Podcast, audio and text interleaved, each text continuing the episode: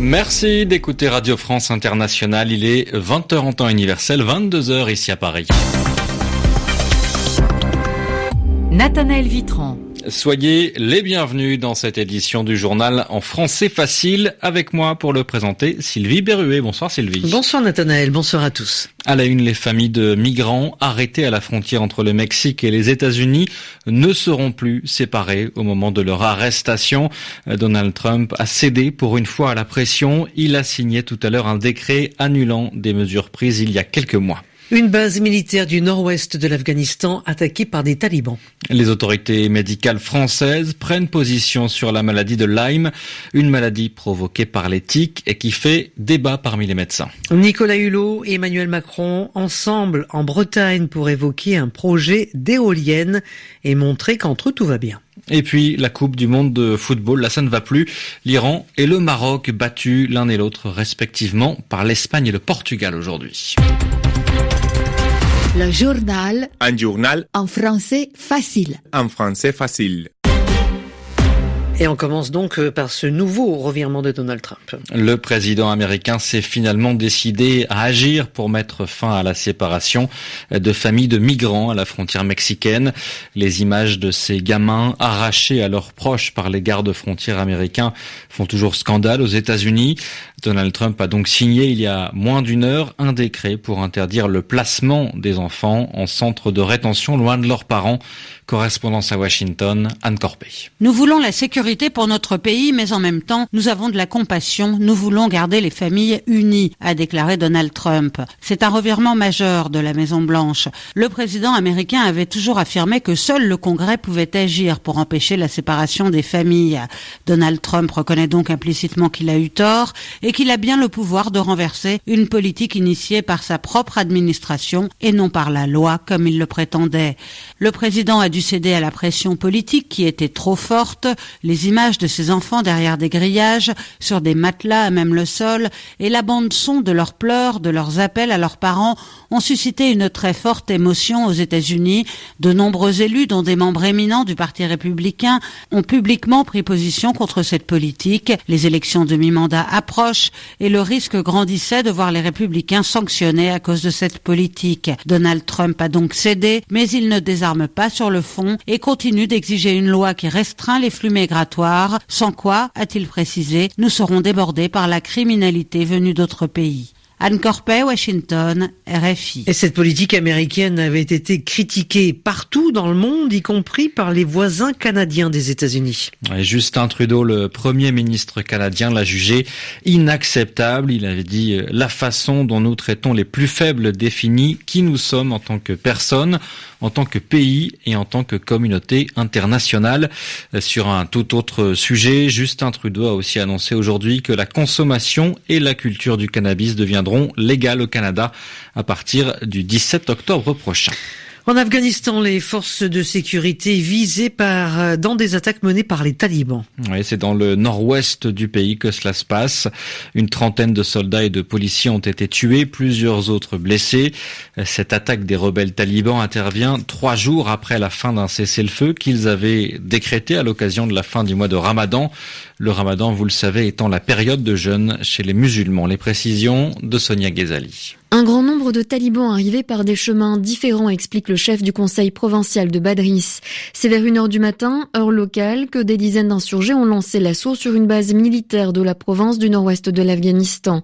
Des renforts ont été dépêchés sur place, indiquent les autorités afghanes, précisant que l'un des convois est tombé dans une embuscade, un autre a été frappé par des explosions de bombes posées en bord de route. Les talibans reprennent les combats trois jours après une trêve, suivant celle que le président afghan avait décrétée à l'occasion des fêtes de l'Aïd el-Fitr qui marquent la fin du ramadan. Ashraf Rani a annoncé samedi dernier la prolongation de dix jours du cessez-le-feu unilatéral. Les insurgés ne lui ont pas emboîté le pas. L'alliesse qui avait accompagné les accolades chaleureuses entre talibans, policiers et soldats à travers le pays, y compris à Kaboul lors des célébrations de l'Aïd le week-end dernier, est enterrée si les images avaient suscité de nombreux espoirs pour les négociations de paix. Plusieurs voix se sont élevées contre l'entrée autorisée des combattants talibans dans les grandes villes. Les insurgés en ont profité pour envoyer des informateurs afin de collecter des renseignements et planifier des attaques, affirme un responsable local. Sonia Ghazali. On continue, Nathanaël, avec le Soudan du Sud. Oui, c'est le plus jeune pays du monde et la guerre civile fait rage au Soudan du Sud depuis 2013.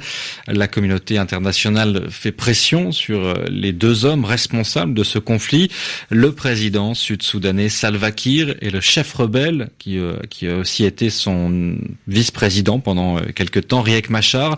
Ils se retrouvent à Addis Abeba, la capitale éthiopienne, pour une nouvelle tentative de relancer le processus de paix.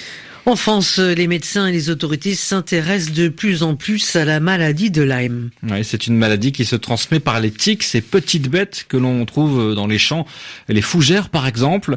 La Haute Autorité de Santé vient de publier des recommandations sur la manière dont soigner les malades. La maladie de Lyme peut entraîner des douleurs au niveau des articulations, des troubles cardiaques au niveau du cœur ou neurologiques au niveau du cerveau. La Haute Autorité reconnaît qu'il s'agit d'une maladie chronique, c'est-à-dire une maladie de longue durée qui évolue dans le temps. Ces recommandations étaient très attendues car tous les médecins ne sont pas d'accord sur le sujet. Valérie Cohen. C'est donc une petite bête qui sème la discorde. Elle peut parfois transmettre à l'homme la bactérie responsable de la maladie de Lyme. Souvent, une plaque rouge apparaît sur la peau, signant l'infection. Des antibiotiques en viennent alors facilement à bout quand ils sont pris très tôt. Là-dessus, tout le monde est d'accord, c'est après que les avis divergent, car cette plaque n'est pas toujours présente ou passe inaperçue. L'infection peut atteindre différents organes et occasionner des complications. Et c'est sur la prise en charge à ce stade plus tardif de la maladie que deux clans s'affrontent avec force. D'un côté, de nombreux médecins hospitaliers qui défendent le protocole officiel, quelques semaines d'antibiotiques qui permettent de terrasser l'infection. Si des signes persistent, c'est que selon eux, le patient n'est pas atteint de Lyme, mais d'une autre maladie. Pas si simple pour l'autre clan qui regroupe les associations de malades et quelques médecins. Pour eux, ce traitement n'éradique pas toujours la bactérie et il existe donc une forme chronique de Lyme avec des symptômes invalidants persistants une forme qui nécessite de longs mois de traitement. Fait majeur nouveau, cette idée de chronicité est intégrée dans le document de la Haute Autorité de Santé, un premier vrai pas en avant pour les malades et les quelques médecins engagés dans la lutte pour cette reconnaissance. Valérie Cohen. Emmanuel Macron, aux côtés de Nicolas Hulot, en Bretagne, dans l'ouest de la France. Le président français et son ministre de l'écologie ont évoqué un projet d'éolienne en mer, un projet prévu pour 2023.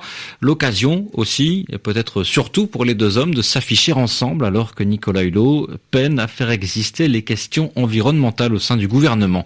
Reportage Anthony Latier. Au pied du phare du Cap Fréhel, Emmanuel Macron et Nicolas Hulot sont interpellés par un agriculteur. Moi, ça fait 20 ans que je suis installé et je n'ai euh, jamais utilisé de, de, comment, du glyphosate. On est d'accord qu'on se connaissait pas il y a 30 on, secondes. Hein. On se connaissait pas. Et, ah mais très bien ça. Juste... Nicolas Hulot voulait inscrire l'interdiction de cet herbicide dans la loi. Emmanuel Macron a dit non. Le président se justifie à nouveau sous l'œil de son ministre. L'interdire pour tout le monde par la loi en pensant qu'on fait de la magie, on n'y croit pas. Simplement parce que les gens doivent prendre leurs responsabilités d'abord. Mais c'est faux de dire qu'il n'y a pas d'autre solution. Vous voyez, je bois du petit lait bio.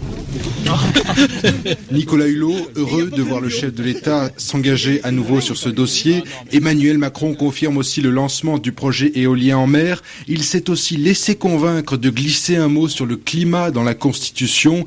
Tout va bien entre les deux hommes, confirme le ministre. L'un et l'autre, on est incapable de dissimuler. Donc vous avez vu qu'on s'entend très très bien. Mais il est normal, ou alors euh, c'est prendre les gens pour des euh, imbéciles, d'imaginer que parfois il faille phaser un certain nombre, qu'on est sous des injonctions contradictoires. Mais on trouve toujours des solutions. On avance, on engrange des progrès. Concernant son avenir au sein du gouvernement, Nicolas Hulot reste quand même prudent. Je prends les choses jour après jour. Anthony Latier, Saint-Brieuc, RFI. Un mot avant de nous quitter, Sylvie, sur la Coupe du Monde de football.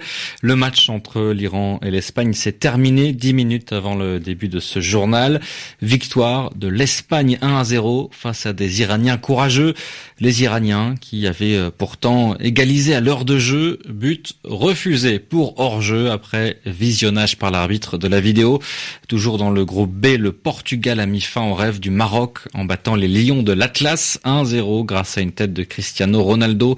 Le Maroc qui ne participera pas au huitième de finale, c'est sûr.